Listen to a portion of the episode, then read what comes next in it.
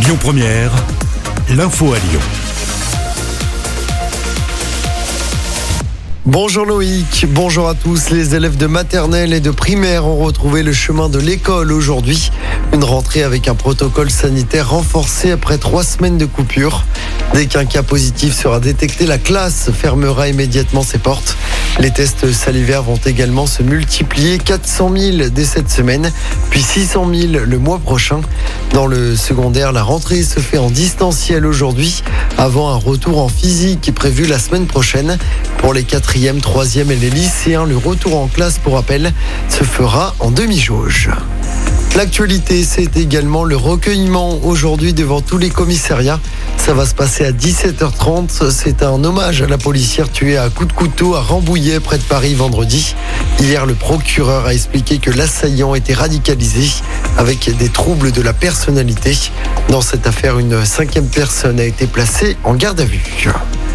Plus de 1000 personnes dans les rues hier à Lyon. C'était pour réclamer justice pour Sarah Halimi.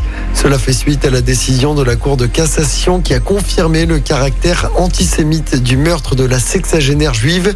C'était en 2017 à Paris, mais qui a également entériné l'irresponsabilité pénale du meurtrier qui ne sera donc pas jugé. Dans l'actualité également, ce drame hier après-midi à Vénissieux. Une femme de 68 ans a mis fin à ses jours. Elle s'est jetée du huitième étage de son immeuble. Son décès a été constaté sur place par les pompiers. Une enquête est en cours. Une enquête ouverte pour meurtre en bande organisée à Vaux-en-Velin. Cela fait suite à la mort d'un homme tué par balle vendredi soir. C'était dans un immeuble désaffecté. La victime était connue des services de police. La piste du règlement de compte est actuellement privilégiée par les enquêteurs. En football, Lille douche les espoirs de titre de l'OL et peut-être même de Ligue des Champions. Les Lyonnais ont perdu 3-2 hier soir au groupe Ama Stadium. L'OL menait pourtant 2 buts à 0. Avec cette défaite, l'OL est quatrième à 4 points du podium et à 6 points du leader.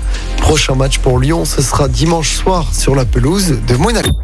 Écoutez votre radio Lyon Première en direct sur l'application Lyon Première, lyonpremière.fr et bien sûr à Lyon sur 90.2 FM et en DAB+. Lyon Première